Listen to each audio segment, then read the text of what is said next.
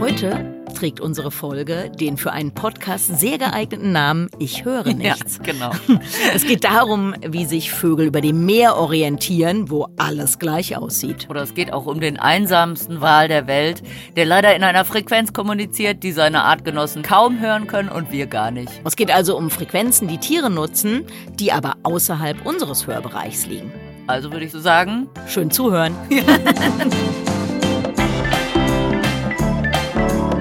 Tierisch, der Podcast von Lydia Möcklinghoff und Frauke Fischer, präsentiert von Weltwach.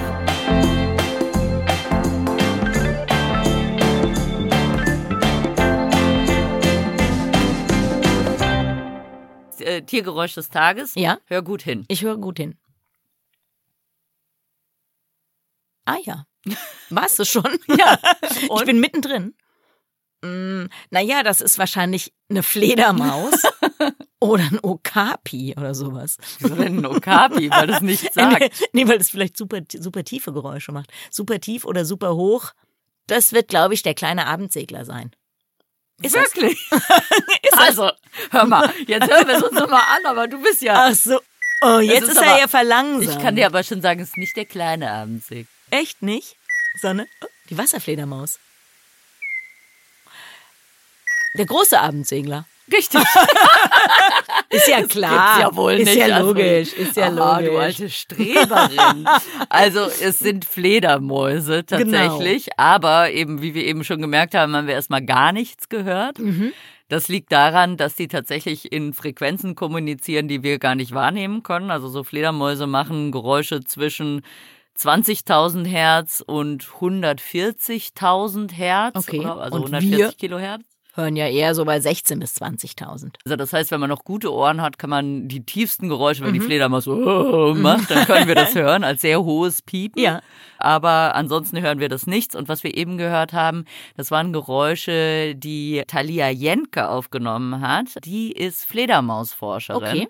Und die hat dann ein extra Gerät dafür, Mhm. also so ein Bat-Detektor. Ich erinnere mich, hatten das. wir in Afrika nämlich auch immer schön. Ja, Ja, Mhm. genau. Und damit kann man die Töne tiefer abspielen und sehr viel langsamer. Genau, Also, was ja dasselbe ist eigentlich. Genau, Je langsamer ich mache, umso tiefer wird das Geräusch. Genau, das Geblipsche wird zum äh, auch so langgezogene Pfiffe, die dann quasi wie Vögel klingen. Also das Thema heute sind diese Frequenzen, die wir im Prinzip nicht hören. Genau. Super für einen Podcast. Das ist eigentlich. total super für einen Podcast. Also jetzt einfach mal eine halbe Stunde dranbleiben und nichts hören. Genau, einfach mal entspannen. Genau. Wir hören die schönsten Fledermausgeräusche, die man In sich nur vorstellen kann. Genau.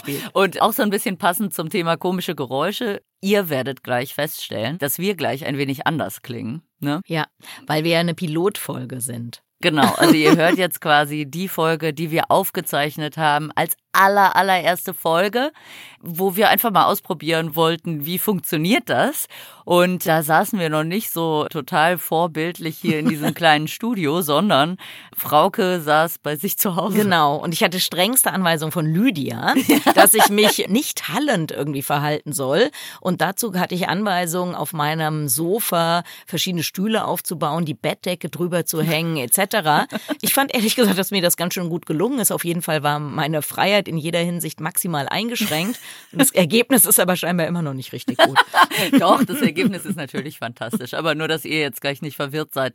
Dass wir jetzt gleich ein bisschen anders klingen, das war Frauke unter dem Deckenberg und ich hier zu Hause. Aber ich würde sagen, egal. Ne? Also wir wollten das eben nicht nochmal aufzeichnen, weil wir nehmen ja ungeskriptet auf. Das heißt, es passiert so, was hier Genau. so passiert. Genau. Und wir sind ja keine Schauspielerinnen und wir können noch nicht mal uns selber nochmal spielen. Eben, Deswegen- genau. Und es wäre auch irgendwie so ein bisschen so, wenn wir im Bauerntheater jetzt diese eine Folge nochmal nachgespielt, das wäre ja Blödsinn gewesen. Also ich würde sagen, es geht los. So ist es.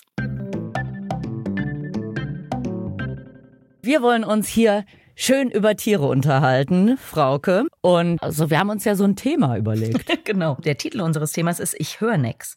Und der Grund, warum der so heißt, ist, dass wir über Frequenzen heute mal sprechen wollen, die Tiere nutzen, die außerhalb dessen liegen, was wir hören können. Also wir können gut hören zwischen 16 und 20.000 Hertz. dann gibt's äh, Tiere, die machen Geräusche und hören die, die wesentlich tiefer sind und welche, die wesentlich höher sind. Und die Frequenzen, die so hoch sind, dass wir sie nicht hören können, da spricht man dann von Ultraschall oder Ultrasound. Mhm. Und bei denen, die eben zu tief sind, also jenseits unseres Hörspektrums unten, äh, das ist dann Infrasound. Und äh, wir sind ja auf die Idee gekommen, uns über dieses Thema zu unterhalten, weil du, Frauke, eine Studie gefunden hast, ne? Genau, die ist hochaktuell, die ist so mega aktuell, dass da noch gar keine Forschungsergebnisse drinstehen, sondern eher der Aufruf, sich mit einem Thema mal genauer zu beschäftigen. Und tatsächlich geht es da um das Thema Infrasound und zwar bei Vögeln. So, ich bin gespannt. Genau, genau. Da kann man, kann man auch gespannt sein.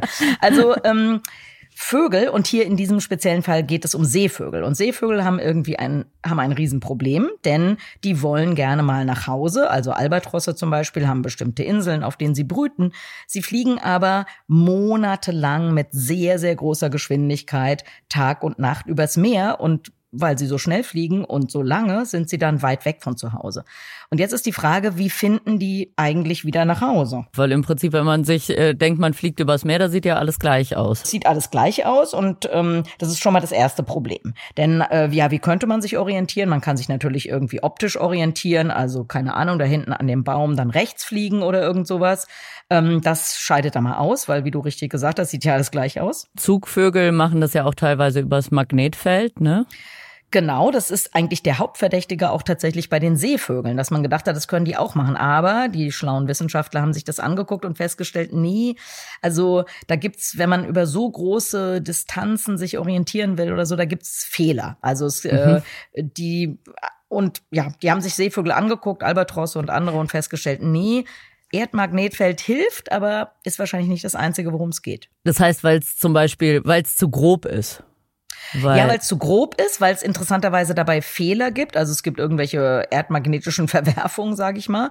Und die würden dann dazu führen, dass die da fehlorientiert sind. Mhm. Und dann gibt es offensichtlich Orte, die ein also die sozusagen das gleiche Bild Erdmagnet, des Erdmagnetfelds ah. liefern. Und dann würde man fürchten, dass die, oder dann müssten die Vögel da quasi gefangen sein am falschen Ort. Das wollen sie natürlich nicht. Nee, das wollen sie nicht.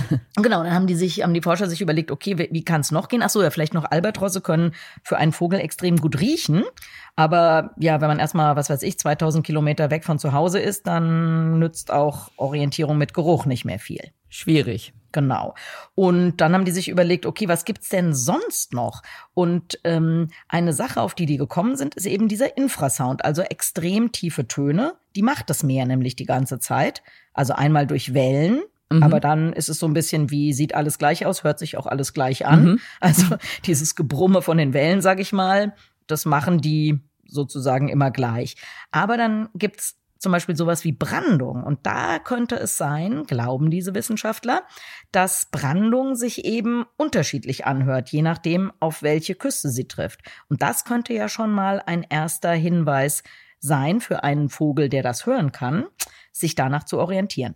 Das ist Insel XY, die hat die Felsküste. Da schlägt das natürlich anders dagegen. Klingt ja einleuchtend, als wenn irgendwo Sandstrand ist zum genau. Beispiel. Genau. Also und das muss natürlich noch viel genauer sein, weil ähm, diese Inseln, die sind ja nicht, ah, ich habe hab doch letztes Jahr gebrütet, da war doch Sandstrand, sondern das muss natürlich alles viel, also das muss viel ähm, differenzierter noch sein. Also die mhm. äh, wahrscheinlich hört sich eben ein keine Ahnung, sage ich jetzt mal Sylt Westküste, hört sich offensichtlich ganz anders an als Norderney Westküste.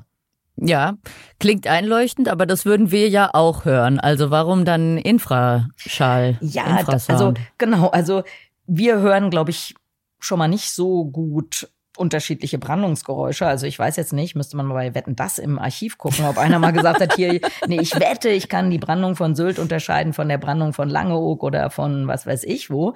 Der Haupttrick ist aber, oder das, warum Infraschall da eine Rolle spielen könnte, ist, dass man das über eine wahnsinnig große Distanz hört. Also der, das Gute bei diesen sehr langen Wellen ist, dass die über gigantische Distanzen zu hören sind. Mhm. Also wahrscheinlich einige tausend Kilometer. Und ähm, einige tausend Kilometer, das, was wir hören, das können wir schon mal über diese Distanz nicht hören. Ja, das ist wirklich weit. Und ähm, kann man denn auch, weil also im Ozean gibt es ja schon auch Geräusche. Also können die Vögel oder wahrscheinlich weiß man das noch nicht, aber können die das auch wahrnehmen? Also es gibt ja zum Beispiel, dass Kelbwälder mhm. bestimmte Geräusche machen oder ich würde jetzt auch sagen, aber das dann wahrscheinlich auch wieder wie Brandung, wenn Wasser über Korallenriffe mhm. geht. Das könnten ja auch so Orientierungspunkte sein, ohne dass da jetzt direkt irgendwie eine Insel oder eine Küste ist. Genau. Also das kann sicher alles eine Rolle spielen, aber bei den Jetzt bei den Seevögeln geht es wahrscheinlich schon um Geräusche, die in der Luft übertragen werden. Also nicht Geräusche, die unter Wasser übertragen mhm. werden, weil die orientieren sich ja, während sie fliegen. Mhm. Also während, wenn sich das spielt sich sozusagen ähm, im offenen Luftraum ab. Und haben da die Wissenschaftler bestimmte Experimente gemacht oder haben sie das einfach vermutet? Genau, das haben sie erstmal einfach vermutet. Das ist eigentlich äh, ziemlich lustig, weil es gibt ja über 9000 äh, Vogelarten und von über bei 50 Vogelarten ungefähr weiß man, wie die, was die hören und wie die hören. Und bei fünf Vogelarten von diesen 50 hat man festgestellt, dass die tatsächlich auch Infraschall hören können. Mhm. Darunter lustigerweise das Haushuhn. ähm, Jetzt ist aber so, dass, dass diese Vögel alle gar keinen Infraschall machen können. Also um Infraschall machen zu können, muss man wahnsinnig große Luftmengen bewegen und dazu muss man ein eher großes Tier sein. Also ein Vogel schafft es nicht. Doch, ich glaube tatsächlich der Helmkasua kann das. Ah, stimmt. So. Richtig. Oho, ertappt, ertappt. nee, das stimmt. Das ist richtig. Also der Helmkasua ist tatsächlich, der kann das machen. Also die höheren Töne davon hören wir, aber der kann gerade so Infraschall von Sachen, die wir dann eben nicht mehr hören. Ja, eben. genau. Und das ist ein Grund, warum die Forscher überhaupt glauben, dass man da sich mehr mit beschäftigen sollte, weil es ist ja komisch, dass Vögel das hören können, aber selber gar nicht machen können. Wenn man kein Geräusch, die, ein, ein Geräusch einer bestimmten Frequenz nicht machen kann, aber hören kann, ja. dann deutet es darauf hin, dass es nichts mit Kommunikation zu tun hat, mhm. sondern eben eher mit was anderem, zum Beispiel mit Orientierung. Und was die Wissenschaftler natürlich auch umtreibt, ist, dass eben, haben wir ja ganz am Anfang gesagt, diese anderen Sachen, also Erdmagnetfeld, optische Reize, Gerüche, dass die nicht erklären können, warum die Vögel sich so super orientieren können. Und ja. wenn man das wissen will, dann hat man jetzt sozusagen zwei Hinweise. Erstens, die können Infraschall hören, wobei man sagen muss, Seevögel sind daraufhin noch gar nicht untersucht. Das wäre jetzt also der nächste Schritt, mhm. mal zu gucken, können die denn Infraschall hören? Und dann haben die sich so Experimente überlegt, die sie machen wollen. Aber das äh, schlagen die jetzt alles erstmal vor da in ihrer Publikation. Soweit sind die noch nicht. Und jetzt nochmal ganz genauer definieren. Infraschall ist ja, also die Menschen hören zwischen 20 Hertz und 20.000 Hertz, oder? Ungefähr? Genau, wobei wir in dem höheren Bereich, mhm. glaube ich, besser hören. Also unsere Sprache ist viel weiter mhm. oben, genau. Und Infraschall wäre jetzt unter 20 Hertz und ähm, geht aber irgendwie bis 0,1 oder was auch immer. Also kann ja. ganz, ganz, ganz ja. nieder, ja. niederwellig sein. Genau, also ich habe das nochmal äh, nachgeguckt, damit man das so einschätzen kann. Also der tiefste Ton an einem Kontrabass, das sind 41 Hertz. Mhm. Also das ist schon nah an der Frequenz, wo wir dann einfach gar nichts mehr hören. Ne? Und äh, eben dann 20 Kilohertz wäre dann sozusagen das Höchste, was wir noch hören. Und tatsächlich gibt's ja jetzt nicht nur Meeresvögel, die äh, diesen Infraschall wahrnehmen können, sondern es gibt ja auch ganz viele andere mhm, Tiere. Mhm, genau. Ne? Ja. Also äh, und und ich find's halt auch lustig. Also es gibt viele andere Tiere. Wir sprechen auch gleich noch drüber. Elefanten, ne, Giraffen. Okapi. Das Okapi, genau, aber der, der Superheld auf allen Kanälen, der, der kann natürlich auch Infraschall hören. Und es ist aber auch so wie bei den Vögeln noch relativ wenig erforscht. Ne? Also mhm. äh, ich komme jetzt natürlich mit welchem Tier an? Raten Sie, Frauke. Ich nehme, du äh, willst vielleicht was über ein Ameisenbär sagen.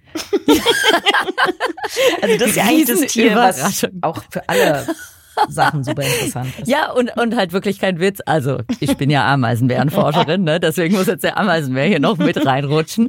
Und es ist tatsächlich seit, ich würde schon fast sagen, Jahrzehnten eine Diskussion, ob Ameisenbären Infraschall wahrnehmen, weil es gibt tatsächlich so Effekte im Zoo, wo zum Beispiel mit einem Ameisenbären irgendwas Stressiges passiert und die anderen Ameisenbären werden super nervös, obwohl die weit weg sind und das auch olfaktorisch, also eigentlich können Ameisenbären ja vor allem ja. gut riechen, sonst eigentlich nichts, äh, wo die das eben auch nicht wahrnehmen können. Und äh, okay. es wurde irgendwann mal eine Studie dazu angeschoben, Die ist aber irgendwie so ein bisschen, also nicht von mir, sondern irgendjemand wollte das im Zoo äh, in Brasilien erforschen, aber es ist so ein bisschen irgendwie im Boden versickert. Ich weiß okay. nicht, bis heute weiß man nicht, ob Ameisenbären das auch können, so wie Na, viele andere Tiere.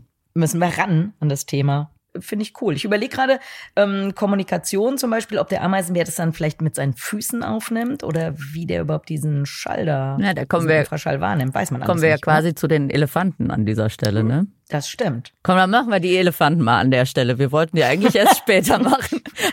das stimmt. Ach komm, es passt gerade so schön. Danach komme ich mit meiner super tollen Studie, die ich dir noch zeigen möchte.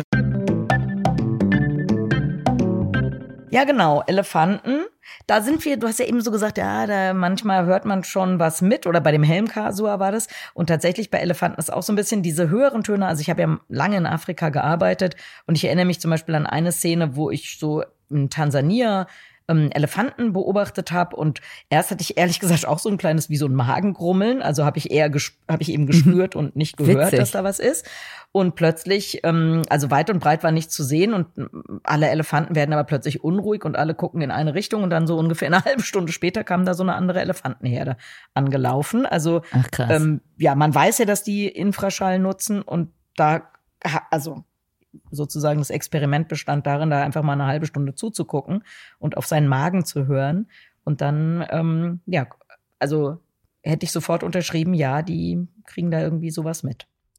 Ich habe eine Aufnahme gefunden, mhm. wo man das so ein bisschen hören kann, wie sich Elefanten auf den tiefen Frequenzen unterhalten. Achtung. Jetzt.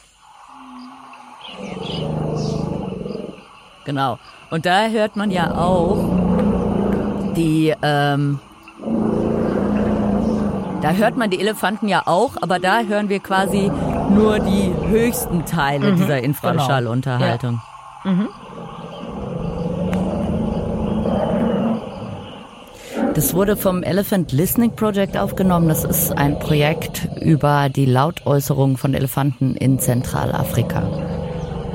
Und ich meine, du hast ja vorhin schon beim Ameisenbären vermutet, dass der das über die Füße aufnehmen könnte, weil so läuft es bei den Elefanten, ne? Genau, also so bin ich da jetzt natürlich überhaupt ganz schlaumeierisch drauf gekommen, dass beim Ameisenbär, der hat ja auch so lustige Füße. Also ja, das die stimmt. Und der sind doch so ein bisschen elefantenmäßig, oder? Ja, naja, die Hinterfüße sind ja so ein bisschen, die sehen aus wie so Kinderfüße eigentlich. Aber die haben auch so ein, wie so ein Kissen eigentlich unten drunter mhm. und auch die Vorderfüße. Und das ist ja auch das, wie es beim Elefanten funktioniert, ne? Die haben ja nicht harte Hufe oder so, sondern die genau. haben ja genau. dieses Fettkissen sozusagen mhm. unter ihren Füßen. Genau, so könnte das da auch sein. Genau, da sind wir ja beim Thema Kommunikation und da hast du, glaube ich, noch eine interessante Sache gefunden, oder? Ja, Durchaus. Vielen Dank für diese fantastische Überleitung. Ganz geschickt. Ja, wir haben jetzt genügend über die Elefanten ja, komm, geredet. Elefant. Jetzt geht's Zack. weiter. Wir machen mal was Aber wir bleiben bei großen Tieren. Und zwar gibt es, also das ist keine so richtige Studie, da studieren immer irgendwann mal Leute dran. Das geht seit Jahren auch durchs Internet. Und zwar geht es dabei um angeblich einen Wal, der heißt der 52 Hertz Wal, weil der anders kommuniziert als andere Wale, also auf einer Frequenz, die eigentlich höher ist als die, in der andere Wie, Wale. Hast du nicht eben gesagt äh, Kontrabass? Also hat er einen Kontrabass verschluckt, weil das kommt doch so ungefähr der, hin mit der Frequenz, oder? ja, ja, genau, das kommt ungefähr hin. Also eben, der, der äh, singt ein wenig höher bei 52 Hertz, Kontrabass wäre 41 Hertz. Mhm. Und ähm, tatsächlich wurde das zum ersten Mal irgendwie in den späten 1980er Jahren aufgenommen und ja, man weiß nicht so richtig, was das soll, weil also man vermutet, es könnte vielleicht ein Blauwal sein oder es könnte ein Finnwal sein. Blauwale kommunizieren eigentlich bei 10 bis 39 Hertz, Finnwale so um die 20 Hertz, also es passt eigentlich alles nicht. Könnte der nicht einfach ein bisschen kleiner sein? Also weil vielleicht ist er einfach ein kleiner Blauwal und deswegen hat er ein bisschen höhere Stimme. Das war auch so eine Vermutung, dass er irgendwelche Verwachsungen hat oder anders gewachsen ist, irgendwie ein, ein Zwergblauwal oder so. Tatsächlich ist äh, die Stimme auch über die Jahre tiefer geworden, weil mhm. er wahrscheinlich älter geworden ist, aber mhm. ist immer noch höher. Und man hat ihn aber auch noch nie gesehen. Überall im, im Ozean gibt es ja Hydrophone von Forschern, also das ja. heißt Mikrofone, die Schall aufnehmen, der unter Wasser passiert und die zeichnen eben die Wanderungen der Wale auf. Und dieser 52 Hertz Wal, der kommt dann immer einmal im Jahr da vorbeigeschwommen und deswegen, also es scheint auch wirklich ein einzelner Wal zu sein, weil den hört man dann auch so richtig auf seiner Wanderung im Pazifik und dann ja. singt er halt immer mal wieder. Ja, nee, ich überlege, also, aber kann, können die anderen den dann gar nicht mehr hören bei dieser Frequenz? Eigentlich doch, wahrscheinlich doch. schon, oder? Der, genau. Und ja, denken halt, der fiebt. Der, der fiebt halt irgendwie so ein bisschen genau. Mhm. Und das ist auch so die Kritik, weil es er heißt so auch im Internet uh, The World's Loneliest Whale, also der einsamste Wal auf dem ganzen Planeten. Oder dann äh, haben auch Wissenschaftler den Claim World's Horniest Whale aufgeworfen, weil äh, ja die männlichen Wale vor allem singen, um Geschlechtspartner zu finden. Und dann wurde vermutet, dass er halt keinen Erfolg hat, weil er immer ja. nur so fiebt. Aber das sind natürlich alles wilde Unterstellungen. Und es gibt tatsächlich mehrere Kritiker, unter anderem Christopher Wills Clark von der Cornell University in New York. Und ähm, der hat den mal aufgezeichnet in äh, 1993 oder so und sagt, naja, also so wild ist es eigentlich gar nicht, weil Wale singen oft unterschiedlich. Es gibt ja auch unterschiedliche Dialekte, je nachdem, wo die ja. Wale sich aufhalten. Und die Wale können ihn im Prinzip auch hören. Es ist halt nur außerhalb ihrer normalen Singfrequenz. Das heißt, der ist wahrscheinlich nicht einsam. Die Wale können ihn auch hören. Der ist halt, also der, er sagt, dieser Forscher sagt, der ist halt wahrscheinlich einfach total merkwürdig. Ja. Ein Weirdo. Ja, eben, der Whale Weirdo. Und von dem habe ich jetzt tatsächlich natürlich äh, mal wieder Aufnahmen dabei. Die wurden von der National Oceanic Atmospheric Administration der US-Regierung aufgenommen. Okay. Der klingt so ein bisschen awkward. Natürlich.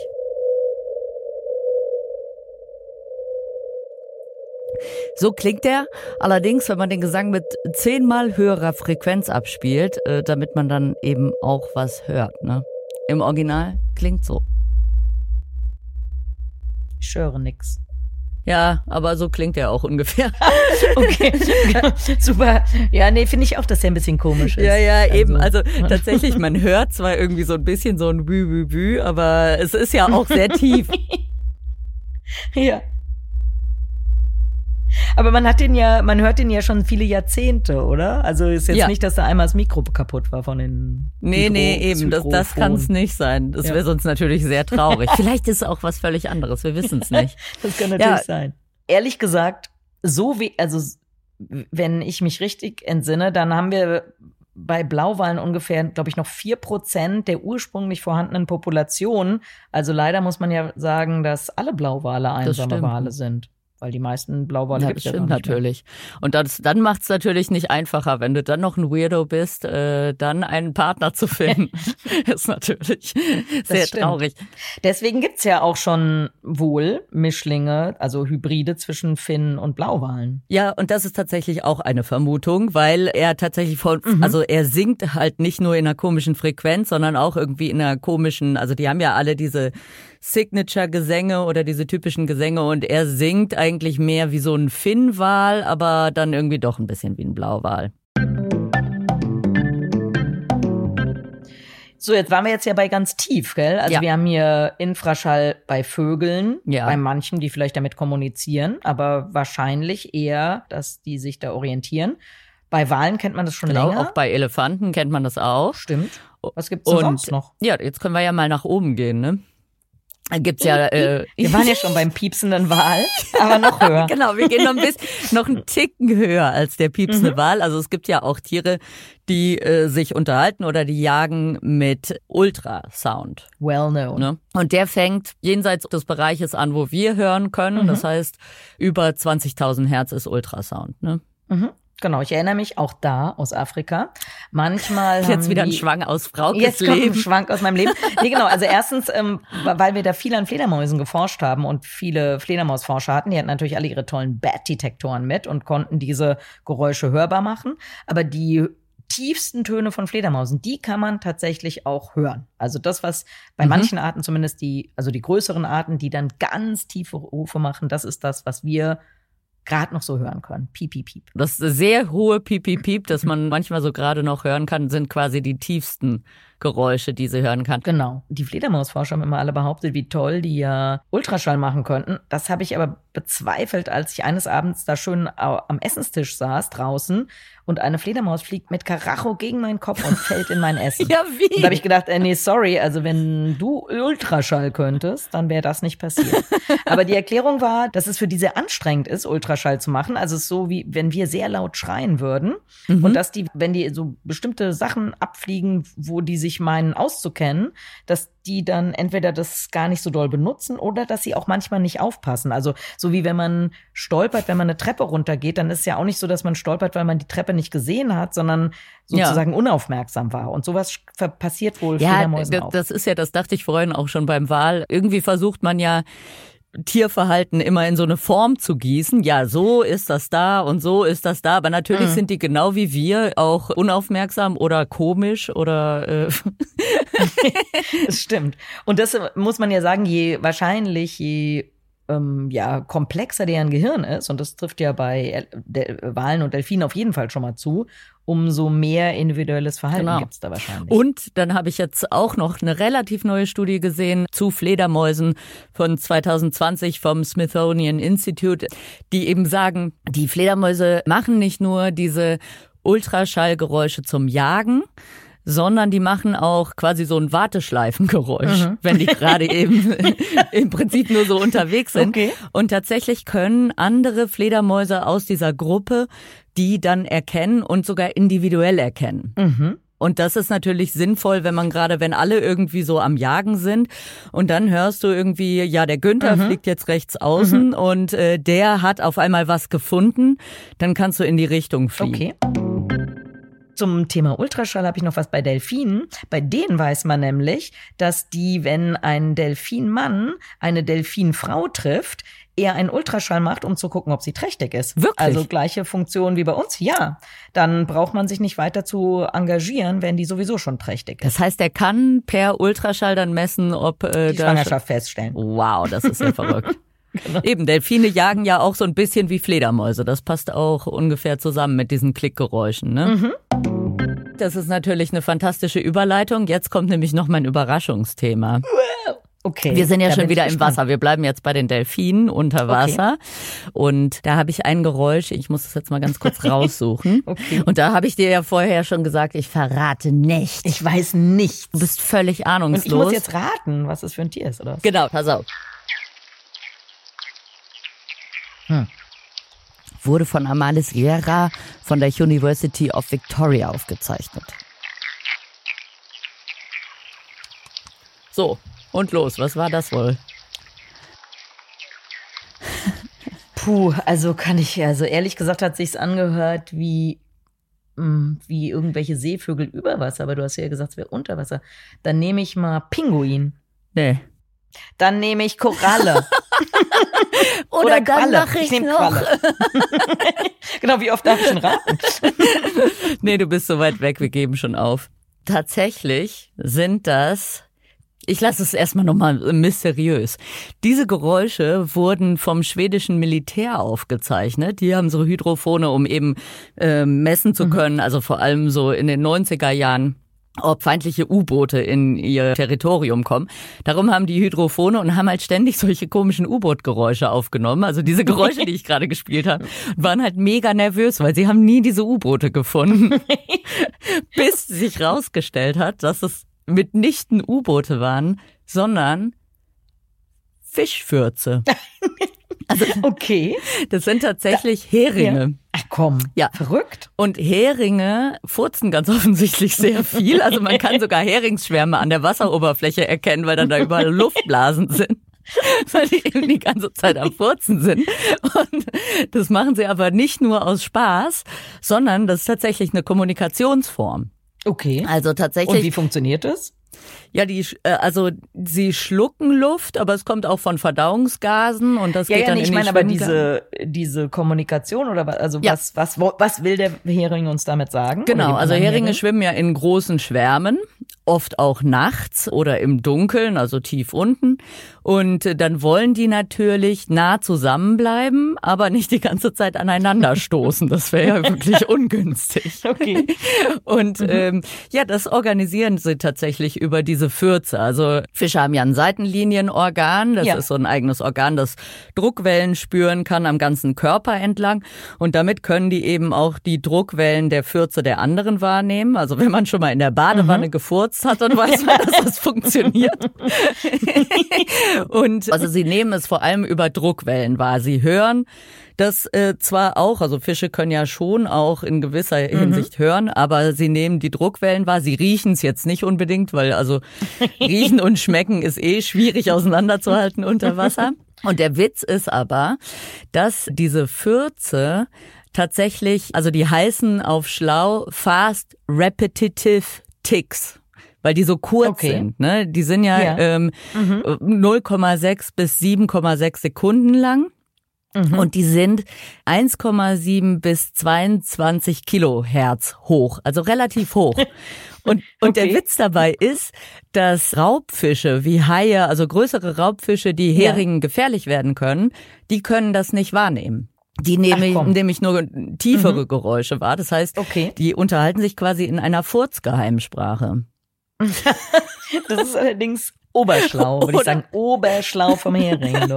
Eben. Also es, es klappt so mittelgut, weil tatsächlich Säugetiere wie Delfine oder Orcas oder auch Robben, die können das natürlich dann trotzdem wahrnehmen. Von daher, damit funktioniert es Ja. nicht. Also außerdem, wenn das, ja, wenn das so riesige Schwärme sind, wenn man nah genug dran ist, sieht man die. Ja Das stimmt. Trotzdem finde ich, ist es eine gute Idee und auch wie beim Infraschall und bei den Ameisenbären ist das tatsächlich, also allgemein Geräusche, die Fische machen, noch sehr wenig erforscht.